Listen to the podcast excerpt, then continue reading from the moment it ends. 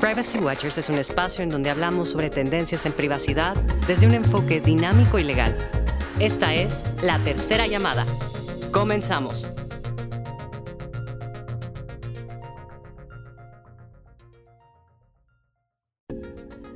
El día de hoy estamos con Pablo Corona Fraga, quien es el director de desarrollo de negocios en NICE. NICE es eh, una sociedad de certificación, es un organismo de certificación que se llama Normalización y Certificación NICE SC. Pablo, bienvenido, ¿cómo estás? Bien, muchas gracias, mucho gusto estar aquí contigo y gracias por la invitación.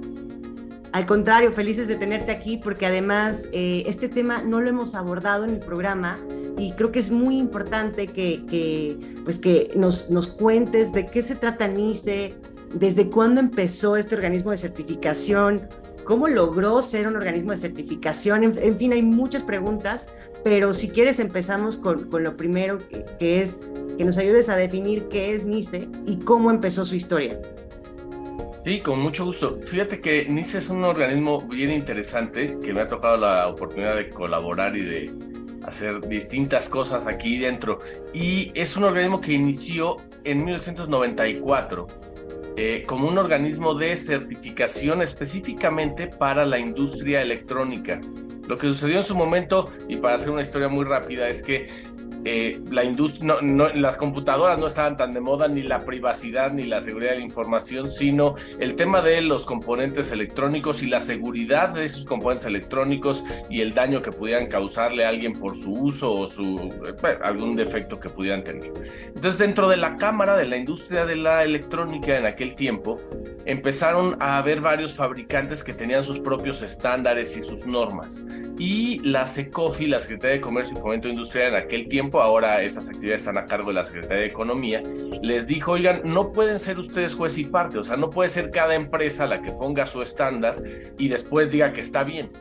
Tendría que haber un organismo que los evalúe de manera igual, porque cada quien tiene un estándar y posiblemente los estándares de una organización eran distintas a los de otra. Entonces, tiene que haber un solo estándar para poderlos evaluar a todos y que sean evaluados de manera equitativa.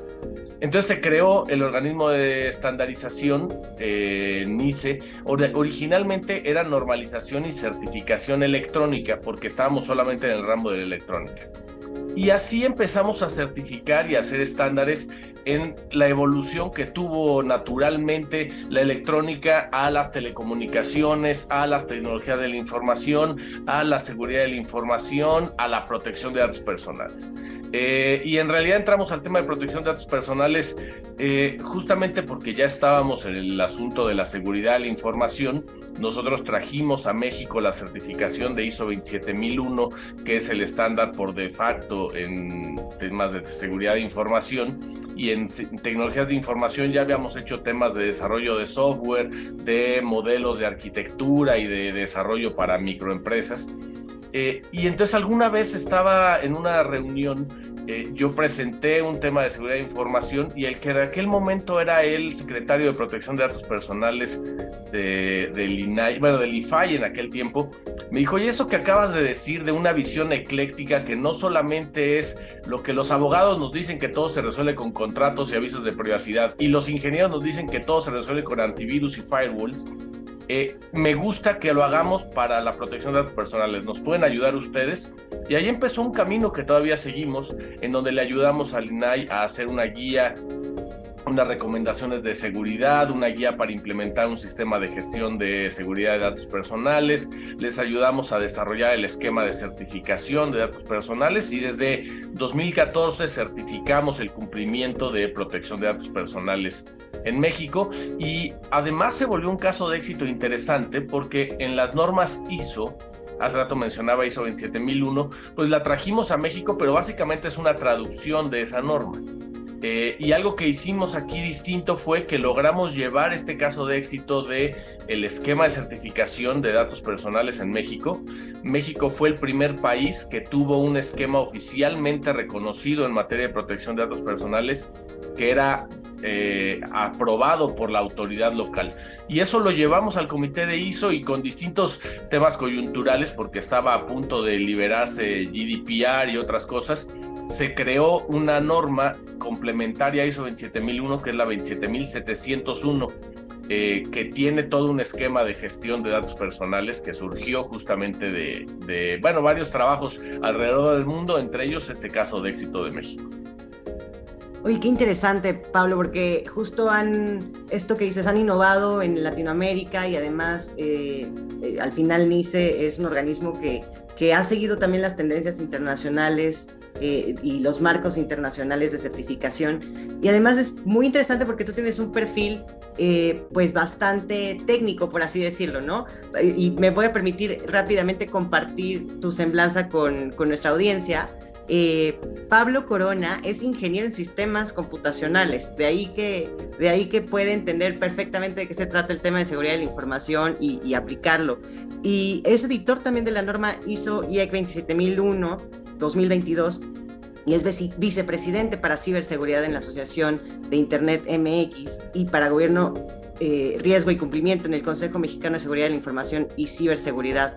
Es profesor también en la Universidad Iberoamericana, en la maestría de Gobierno de las Tecnologías de la Información en Infotec, en la maestría en Derecho de las Tecnologías de Información y es autor también del libro Guía Práctica para la Gestión de Riesgos en la Era de la Ciberseguridad y en el compendio eh, Practicum Ciberseguridad 2022.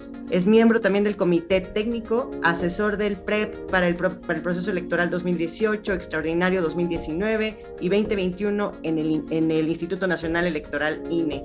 Es editor y redactor de iniciativas de cumplimiento para la Ley Federal de Protección de Datos Personales en posesión de los particulares y también es auditor líder certificado en sistemas de gestión de seguridad de la información, gobernabilidad de TI, gestión de riesgos y continuidad de negocios. Oye, pero cuéntanos, ¿estas últimas certificaciones son de casa, son de NICE? No, eh, fíjate que para poder hacer una adopción adecuada de los estándares. Lo que sucedió hace rato decía que trajimos e-, ese ISO 27001 a México, pero para traerlo pues, había que conocerlo de manera lo más profunda posible. Entonces eh, había que conocerlo de manera muy cercana y vivir las auditorías en los eh, esquemas de certificación para auditor. Es un esquema en donde necesitas vivir la auditoría de una manera eh, práctica, pero como un auditor en entrenamiento. Y cuando pasan ciertas auditorías en entrenamiento, digamos que te gradúas y ya puedes ser un auditor.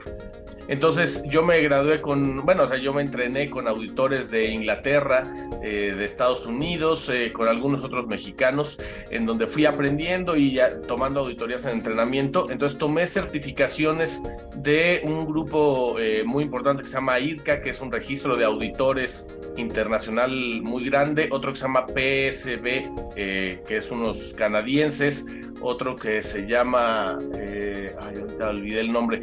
Bueno, eh, y tomé las certificaciones, vamos a llamarles del máximo nivel, por ejemplo, PSB y IRCA tiene una que se llama Master en 27001, en 20000 y en 37001, en, en 22.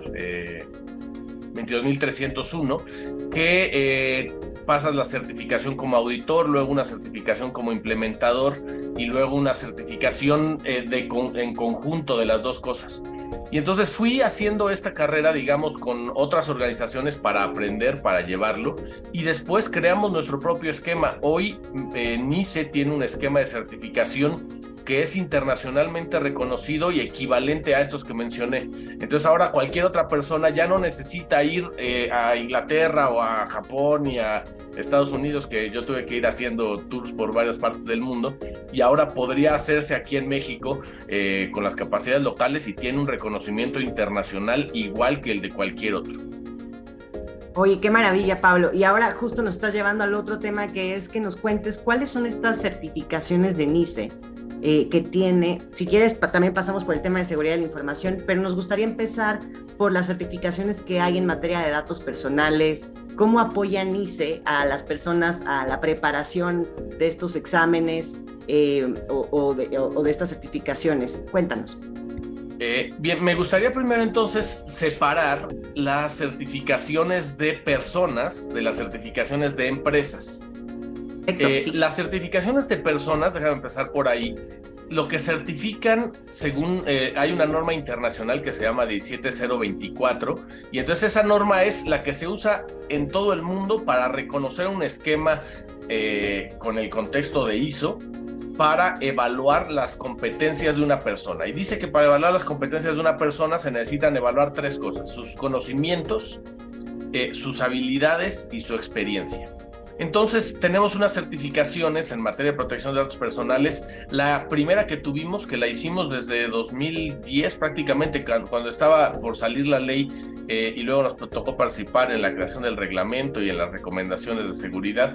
Eh, se llama profesional certificado en protección de datos personales. Y fíjate que también fue un tema interesante, así como te dije que me tuve que ir a, distintos países a conocer y a aprender y a entrenarme como auditor y como implementador de normas en tecnologías de información y en seguridad de información. Me tocó algo parecido en protección de datos, pero me di cuenta que ya no era un tema solamente de seguridad de información, que había un tema legal muy fuerte y que yo tenía totalmente una carencia eh, a ese respecto. Entonces empecé a juntarme en grupos de abogados, empecé a, afiliarme, a hacerme parte de distintos eh, grupos, tomé un diplomado en, protección de datos personales, tomé un curso de derecho para no abogados, eh, digamos que traté de irme formando para hacer este tipo de cosas hice una especialización también en derecho eh, especializado en protección de datos personales, bueno, en privacidad, y esto ayudó a poder ir generando un esquema que fuera lo más completo posible. Entonces, este esquema de profesional certificado en protección de datos personales lo hemos ido actualizando y básicamente cuando hacemos una evaluación, lo que se evalúan son esas tres cosas. Los conocimientos a través de un examen de conocimientos, un examen normal como el que haríamos en la escuela. Eh, las habilidades, y ahí se evalúan con un caso práctico. Entonces ya no solamente son preguntas eh, tan específicas, sino más bien un caso práctico más real en donde se plantea una situación y se tienen que resolver y dar soluciones a puntos específicos. Y luego la experiencia, y la experiencia, fíjate que es uno de los problemas a veces más grandes para algunos de los que buscan la certificación, porque lo que se tiene que demostrar básicamente son lo que a veces le decimos informalmente horas de vuelo.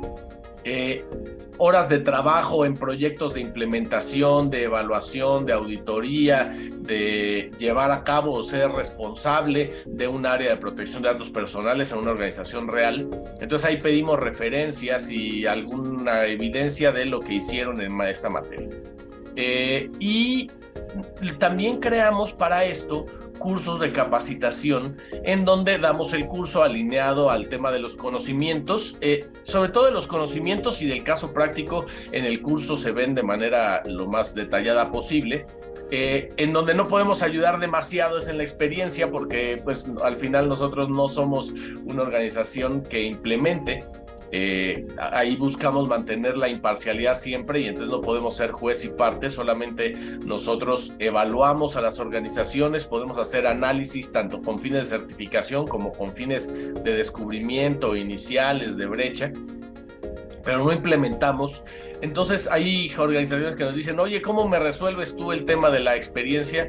No, no puedo resolverla de muchas maneras, aunque ya hemos encontrado alguna que es si les interesa, invitándolos a hacer auditorías en entrenamiento, así como esas que mencioné hace rato que yo hice, alguien podría hacer auditorías en entrenamiento y poder certificarse eh, para cumplir ese requisito de experiencia.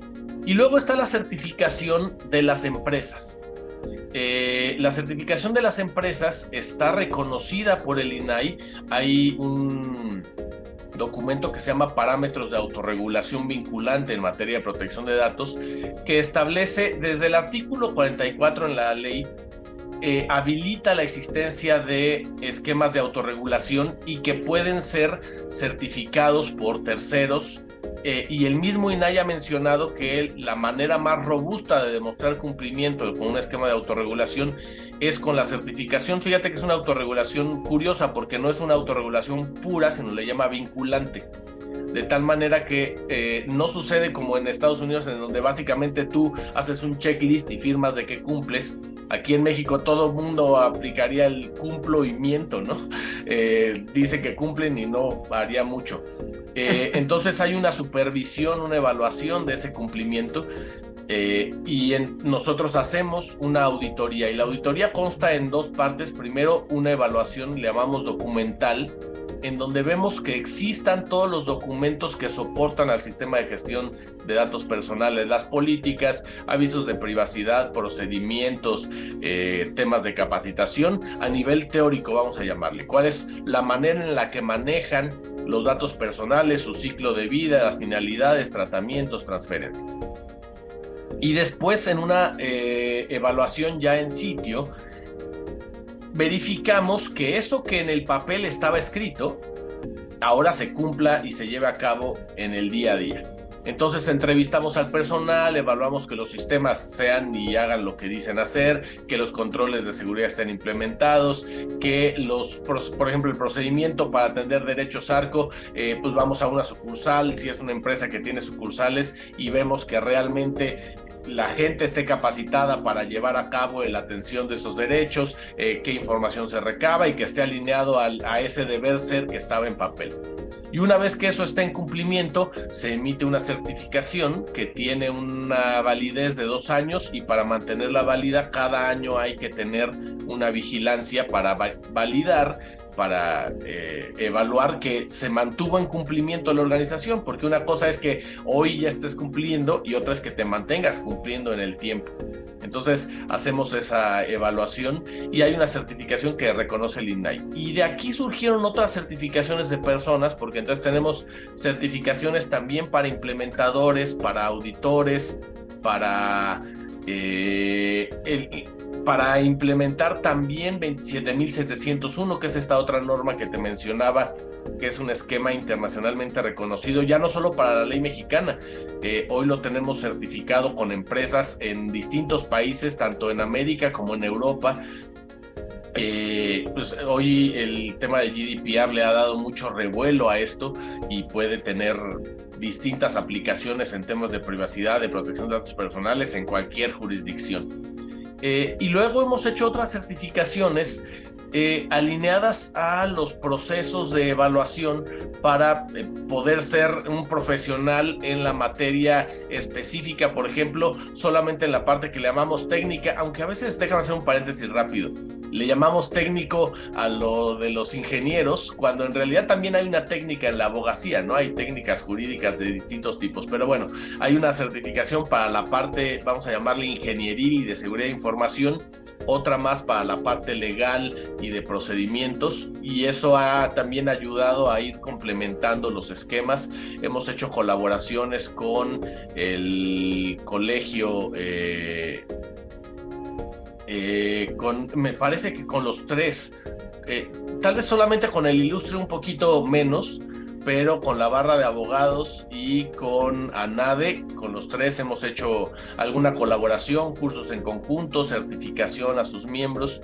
Y también del lado técnico hemos hecho temas con evaluaciones muy técnicas para que los auditores puedan conocer qué qué tienen que evaluar en un sistema para verificar que cumple con requisitos suficientemente, razonablemente válidos para que no haya una vulneración de seguridad. Ok, ok. Oye, pues a ver, tienen, tienen una gama de, de, muchas certificaciones, como dices, hay que diferenciar primero las certificaciones para personas físicas, para profesionales y otras para, para empresas. Y entonces, yo fíjate que he visto eh, cuando, el INAI anuncia este, a las empresas que, que, cumplen con estos parámetros de autorregulación vinculante y en específico con, con, la certificación de NICE, y he visto que tienen dos grandes tipos, ¿no? Desde cumplimiento total hasta cumplimiento parcial. ¿Cuál es esa diferencia eh, de, de, cumplimiento?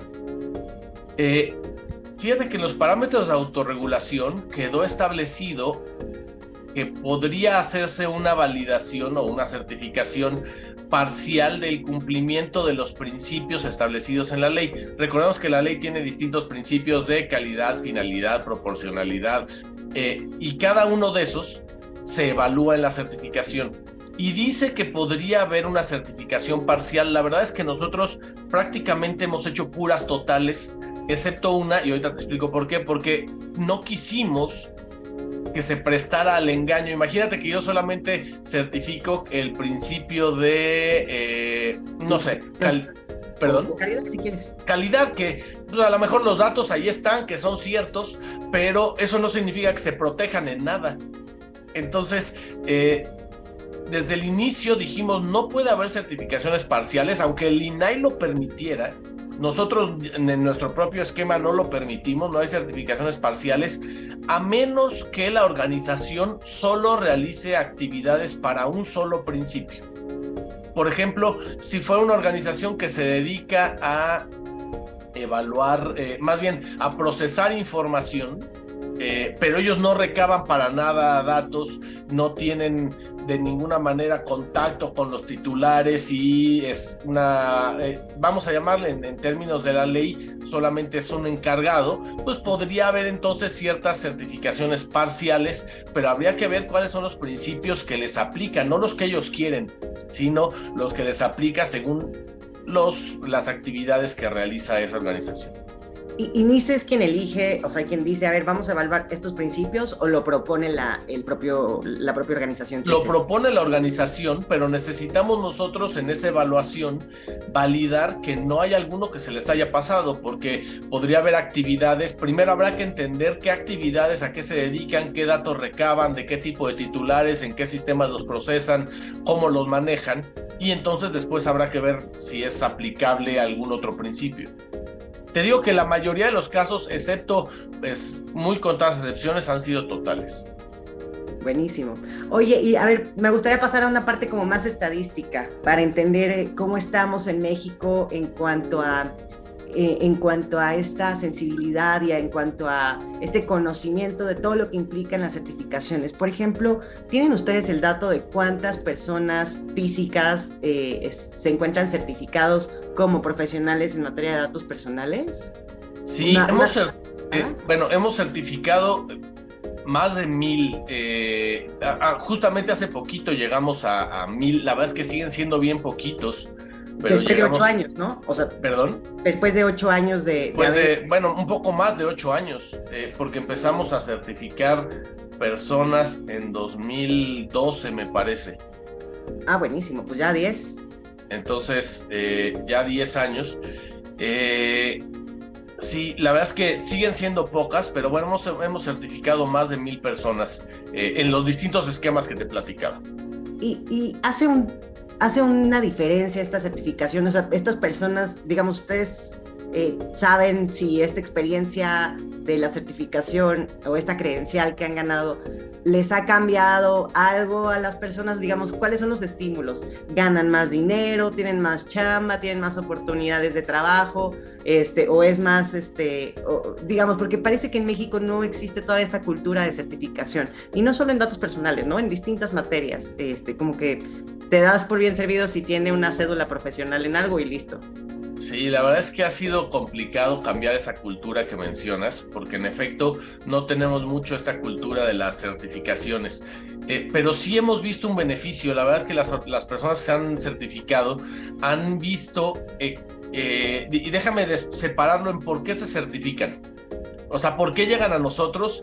Llegan a nosotros como por cuatro vías distintas. Una, porque ya están trabajando en un proyecto y les pidieron la certificación su cliente posiblemente les pidió la certificación, tener gente certificada, entonces por eso se certificaron. O dos, quieren ganar un proyecto eh, en donde saben que para concursar, por ejemplo, una licitación, necesitan la certificación.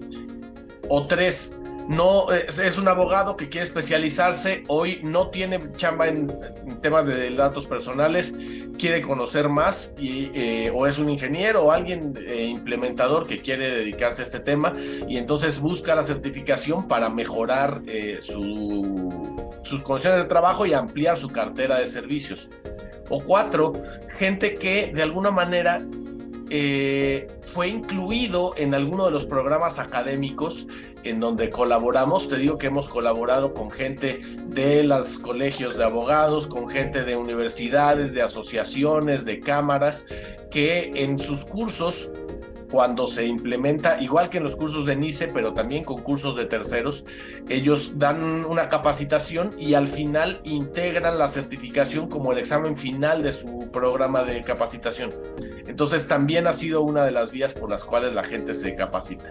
Y la retroalimentación que hemos tenido es que les ha ayudado a mantener o a mejorar sus capacidades y a ser más elegibles en ese sentido. Oye, y esta certificación para personas tiene que renovarse cada año, ¿cierto? Cada año se tiene para mantener las competencias, igual que en la certificación de empresas, hay que seguir validando que pues, no, no solamente fue un proyecto de buena suerte. eh, y olvidarse, lo mismo sucede, tendrán que mantener la competencia para ver que siguieron actualizándose, que implementaron las prácticas que estamos certificando en ellos, que llevaron a cabo auditorías, implementaciones, que, que son responsables en en una organización en el tema de protección de datos personales y que entonces ejecutan esto en el día a día y van juntando como puntos que mantienen vigente la certificación y después de cierto tiempo hay que volver a hacer un examen y una reevaluación.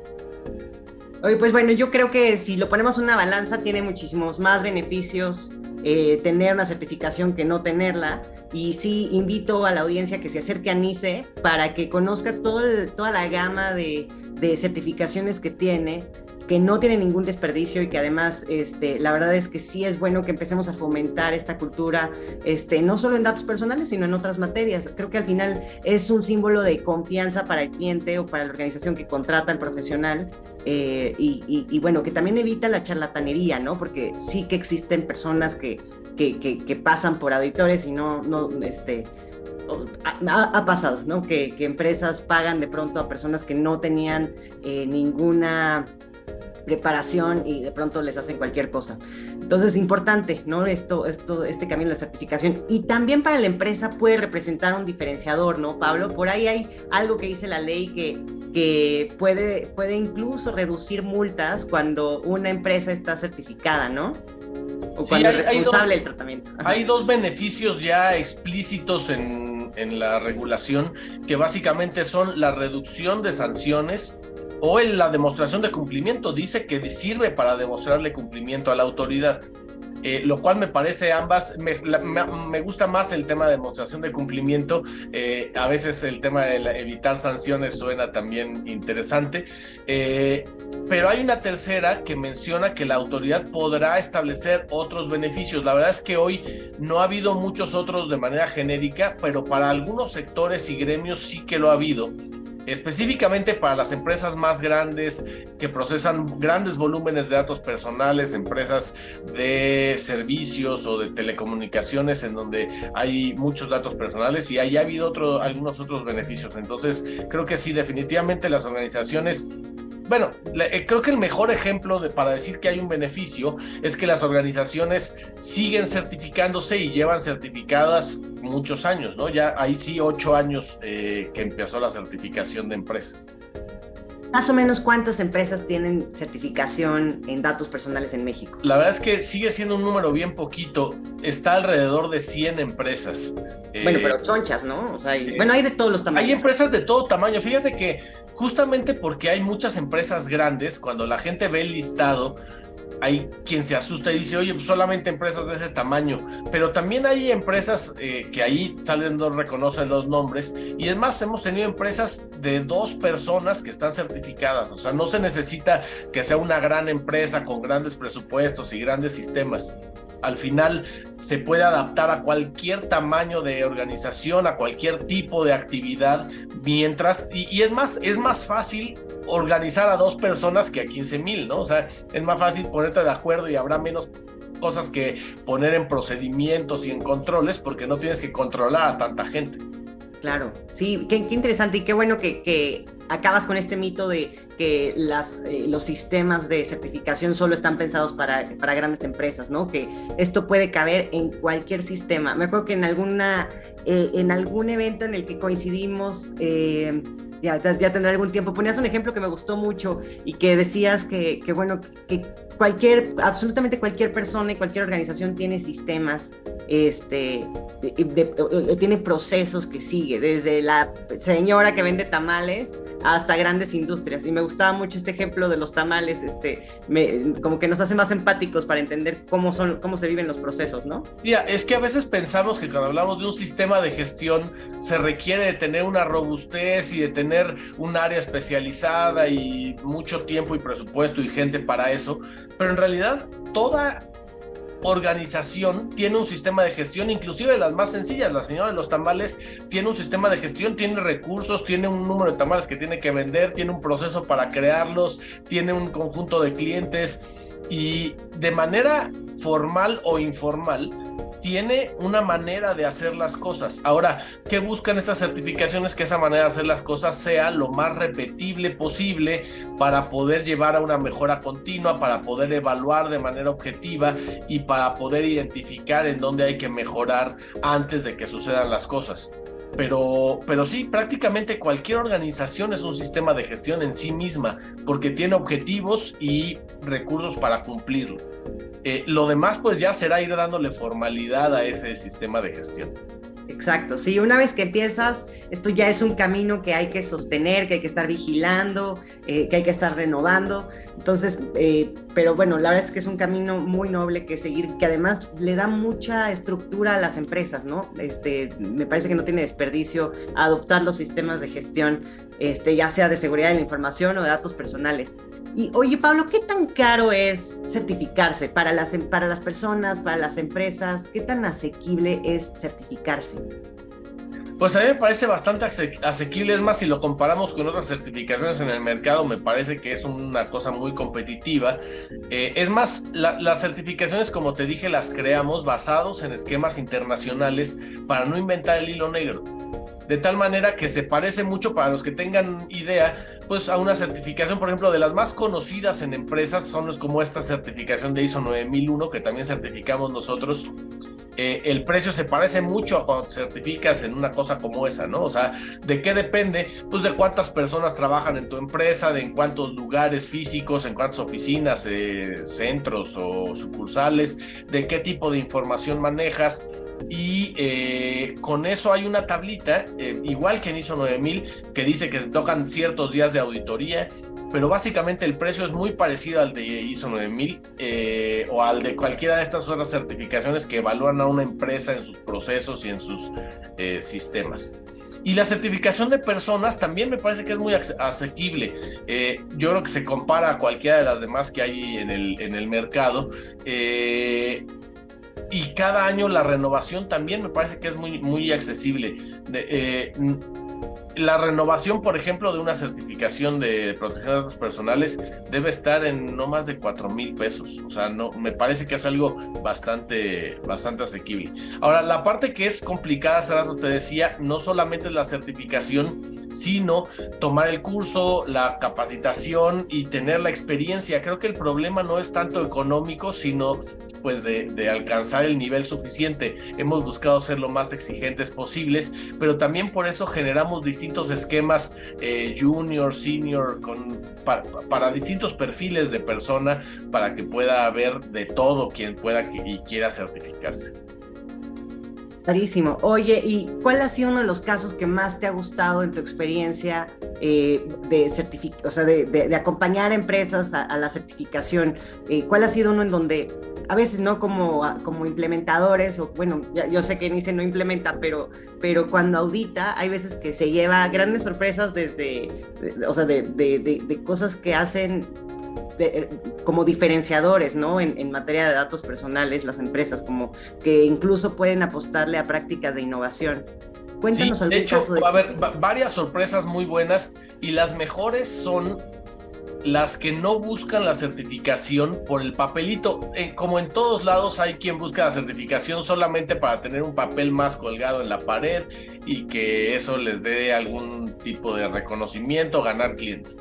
Pero hay quien lo ha hecho solamente por mejorar internamente y por tener un mejor control y procesos y al final una mejor protección de datos personales y respeto a la privacidad de los titulares de los cuales tienen datos.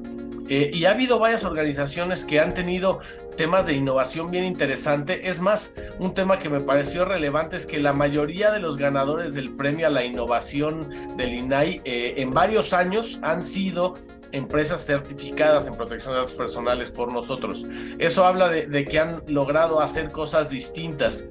Y temas de innovación desde cómo manejan los em, derechos ARCO, de cómo los procesan o de cómo llevan a cabo la eliminación de los datos cuando ya no hay finalidad, em, algún tema de innovación, por ejemplo, para el uso de la nube o el uso de herramientas automatizadas que les permitiera una identificación de dónde hay datos personales, cómo tienen que manejarlos, cómo restringir el uso o el tratamiento por parte de sus empleados o de terceros o identificar con qué terceros los comparten. Entonces hay historias bien interesantes de cómo se ha innovado y cómo han implementado estos sistemas de manera práctica y útil a sus pues objetivos organizacionales. Oye, Pablo, ya nos estamos acercando hacia el final, pero me gustaría aprovechar una última pregunta, sobre todo con tu perfil. Y fíjate que yo caí en el pecado de decir que tienes un perfil técnico, pero a ver, a ver el perfil ingenieril este, que tienes eh, y de sistemas computacionales, ¿cómo, cómo deberían de empezar las empresas eh, para, para adoptar un sistema de gestión de datos personales? Por ahí he visto y bueno, he leído que eh, evidentemente el sistema de gestión de seguridad de la información pues es más robusto. Digamos, los componentes que tienen, pues digo, digamos, hablan de, de una, eh, de, procesos de información y digamos, datos personales es un tipo de información. Pero ¿tú, ¿tú qué recomiendas desde tu experiencia? ¿Puedes empezar directo a un sistema de gestión de datos personales o recomiendas empezar primero por el de seguridad de la información o te parece que el orden es indistinto? Cuéntanos.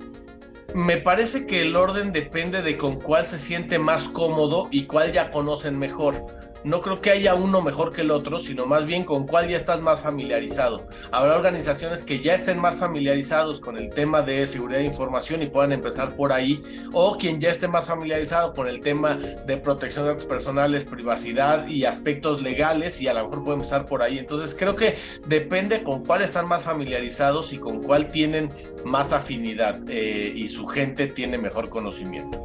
Creo que otro punto importante es empezar por entender qué datos manejo, de dónde los recabo y básicamente el ciclo de vida de esos datos personales. Antes de meterte en temas de avisos de privacidad, de procesos, de políticas, lo que hay que entender es de dónde saco los datos, qué hago con ellos, con quién los comparto, por qué los comparto, para qué los utilizo, eh, cómo los cuido, porque aunque no tengas implementado un sistema de gestión, seguramente ya tienes algún tipo de control, aunque sea porque la computadora por default te pidió ponerle un password, ¿no? Aunque sea una llave para el archivero. Aunque sea que el archivero le pusiste llave porque traía la llave cuando lo compraste.